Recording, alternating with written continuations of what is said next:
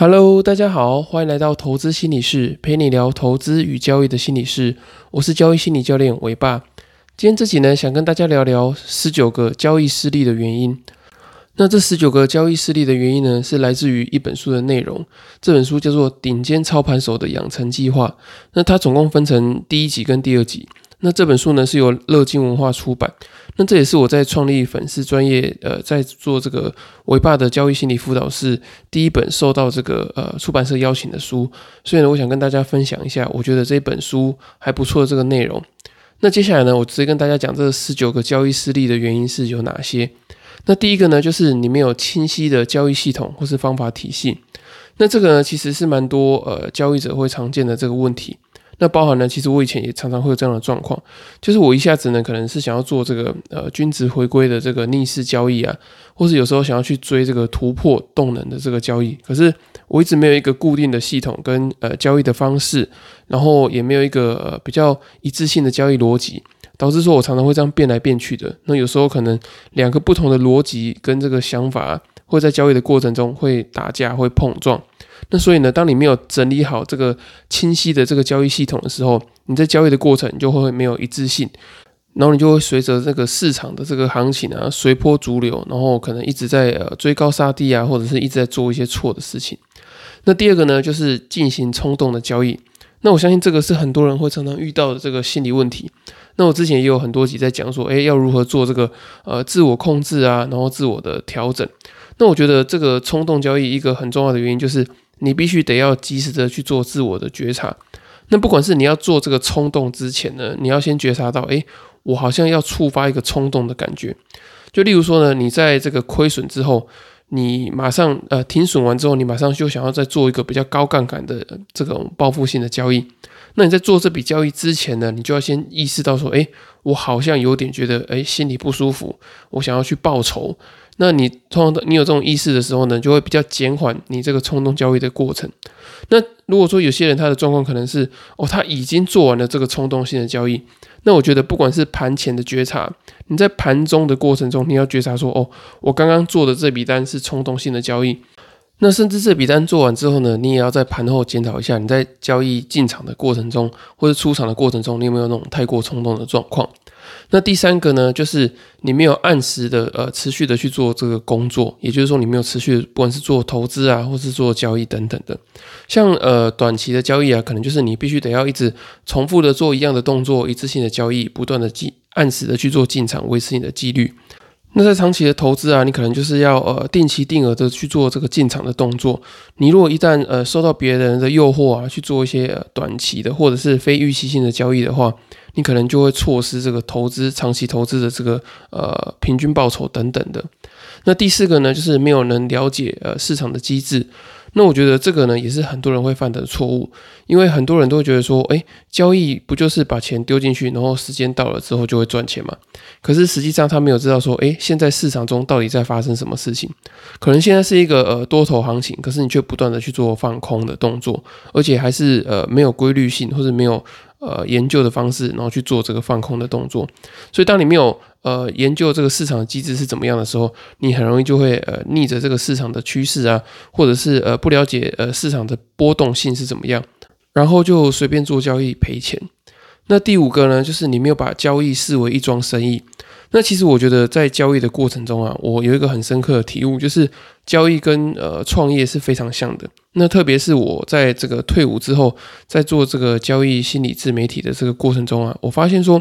哎，很多的事情啊，你都必须得要自己去承担这个责任跟后果。例如说，哎，你有没有按时的去更新文章啊，更新这个 podcast？你如果有时候懒惰啊，你的流量就自然会下降，然后你也没有办法有效的去产出一个内容。或或者是说，哎，你没有持续的一直去看书，你也没有一些好的内容可以跟大家做分享嘛？那我觉得交易也是一样，你如果没有把它当成是一个你自己的事业或是生意来看的话，你自然就不会花时间去研究交易嘛，或者是学习交易相关的知识。你就只想着说，哎，看看哪边的这个订阅的人啊讲的还不错，我就跟着他去进场试试看。然后另外一边你再去看看哪边讲的不错，你再进场试试看。可是你都没有去自己实际上花时间去研究，然后花呃这个精力去思考说，哎，你的交易到底要做怎么样的这个打算或是规划等等的。所以我觉得这个是非常重要的，就是如果你没有把这个交易当成是一笔生意来做的话呢，我觉得你就很难在交易过程中取得一个比较巨大的成就。那第六个呢，就是你可能有一套交易的呃系统，可是却没有办法去遵循它。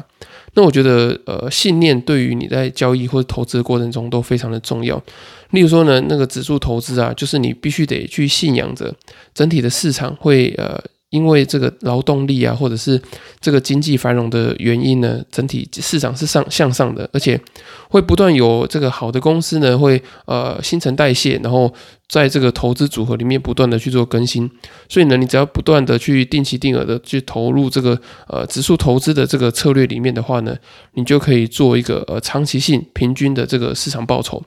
那你必须得要去相信这件事情，然后呢去遵循它，你才可以在长期的时间内。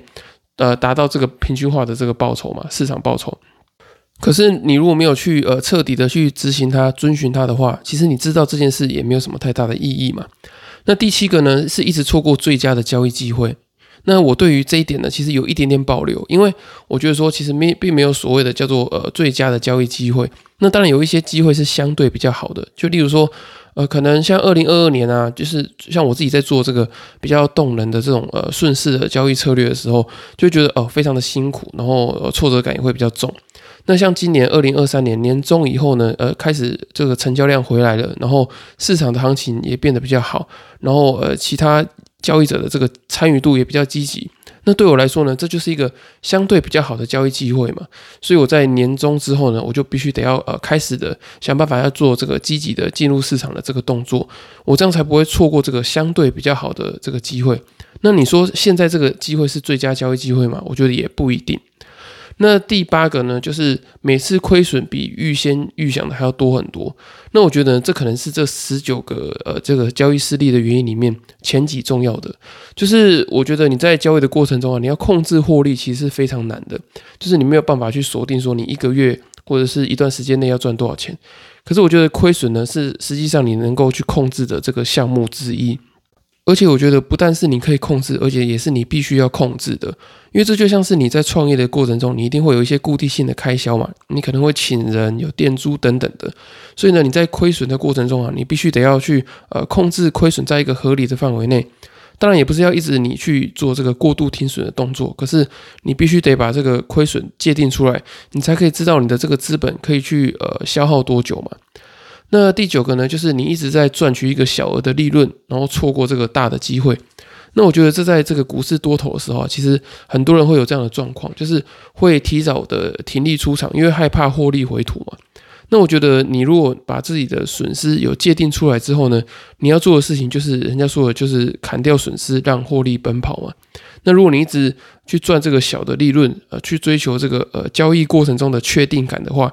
你就没有办法去承担风险。然后去忍受这个交易的不确定性，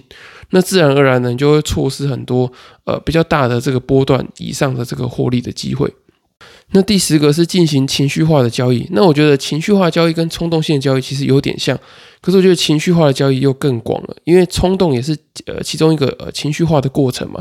那我觉得情绪化交易是可能我们过程中有很多的恐惧啊、贪婪或者是害怕、焦虑等等的。那如果说你把这些呃复杂的这些情绪呢的再放到你的这个交易的决策过程中的话呢，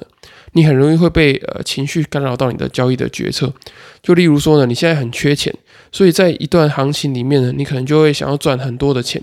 可是其实有时候可能在这个波动的这个过程中啊。它可能已经要进入一个波动的转折，就是说它的涨幅在短时间已经到一个满足区了。那在这个满足区里面呢，你可能呃要提早的做这个呃停利的动作。你如果没有做停利的动作呢，可能后面进场的人都是那些追高的人。所以呢，当你处在这个贪婪情绪底下的时候，你可能就没有办法辨识这样的状况。那第十一个呢，就是你听从某个选股专家的建议，可是也偶尔为之。那这这句话的意思呢，就是说你可能有发现某个人他在讲股票的这个分析是蛮准的，然后你也觉得说，诶，他是一个呃有系统性或是有呃方法去研究市场的人。那他讲的对，可是呢，你有没有实际跟着去做，或者是你有没有参考后呢，在做你自己的研究？那如果你没有这样子做，只是偶尔听听、偶尔看看的话，我觉得那说实在的，你也不用特别去参考他讲的东西嘛，因为你也不会去实际上去深入的做研究。那第十二个呢，就是你从未花时间去了解市场的机制。那我觉得这跟第四个一样，就是你没有了解市场机制是很像的。可是他特他有再加一个条件，就是你并没有花时间去理解。那我觉得花时间去研究也是很重要的，不是说诶你心态搞定了，什么事情都呃没事，你只要心态正确，你获利自然而然就会来。我觉得也不是这样子，因为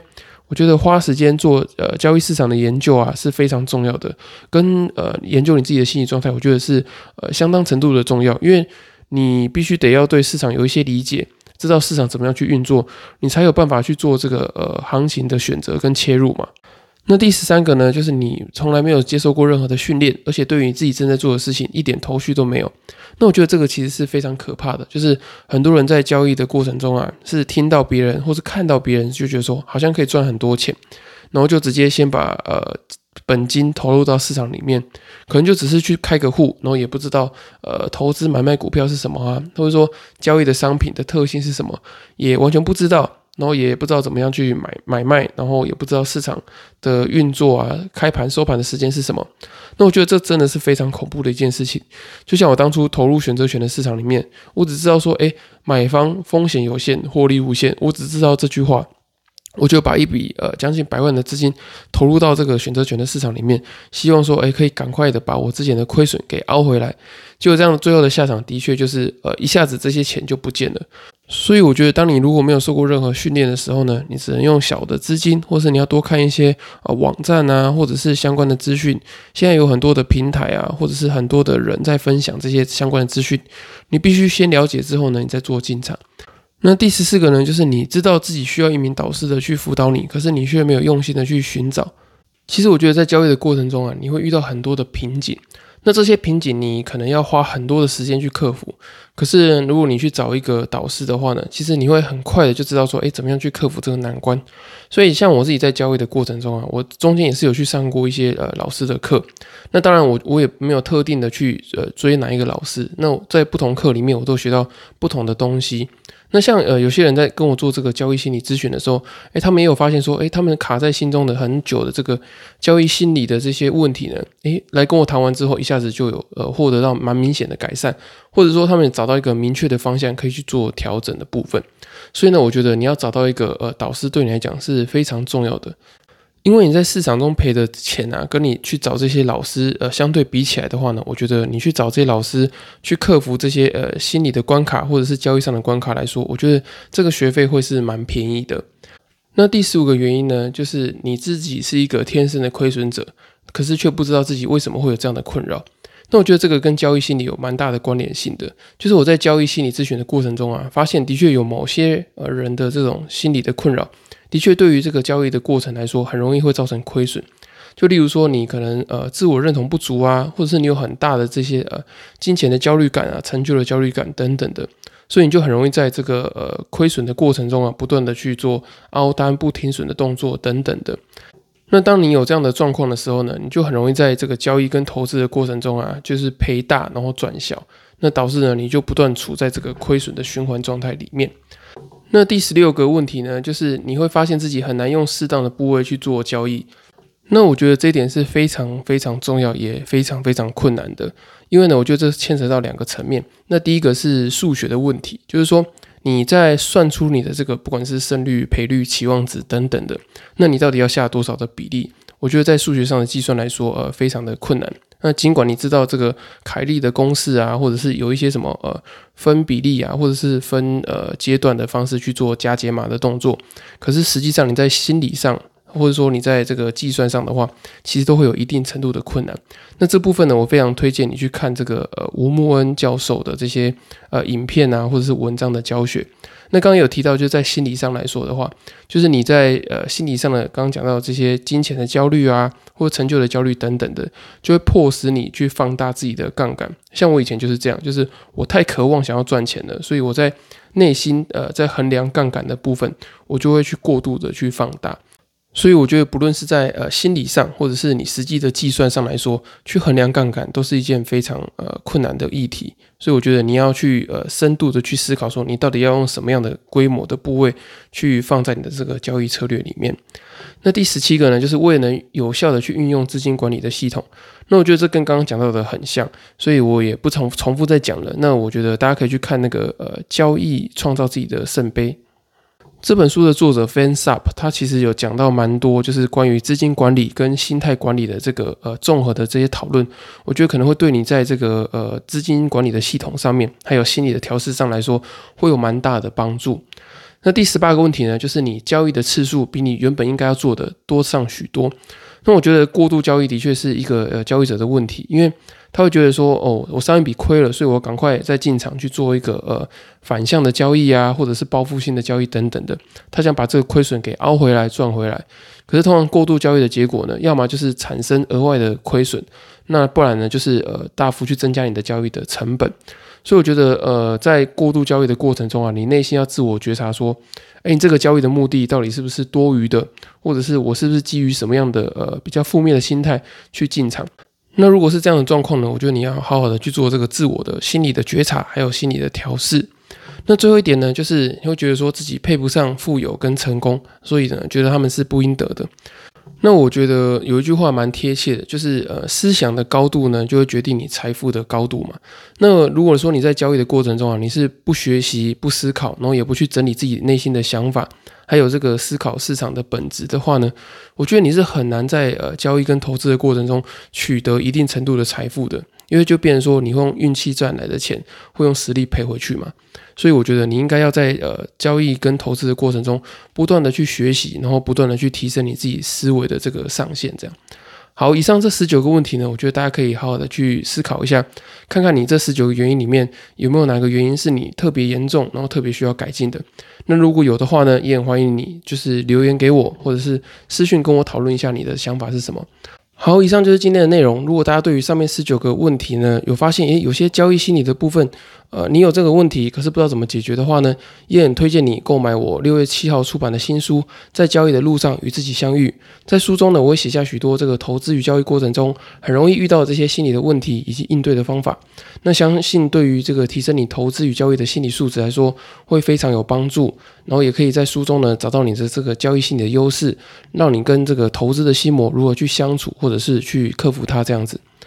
那如果你没有时间看书的话呢，也很欢迎你透过资讯栏的表单去报名这个线上交易心理咨询。那我可以帮你呢比较快速的去了解你自己在呃心理状态跟交易策略的关联性，然后帮你理清在投资与交易过程中的这些心理的状况。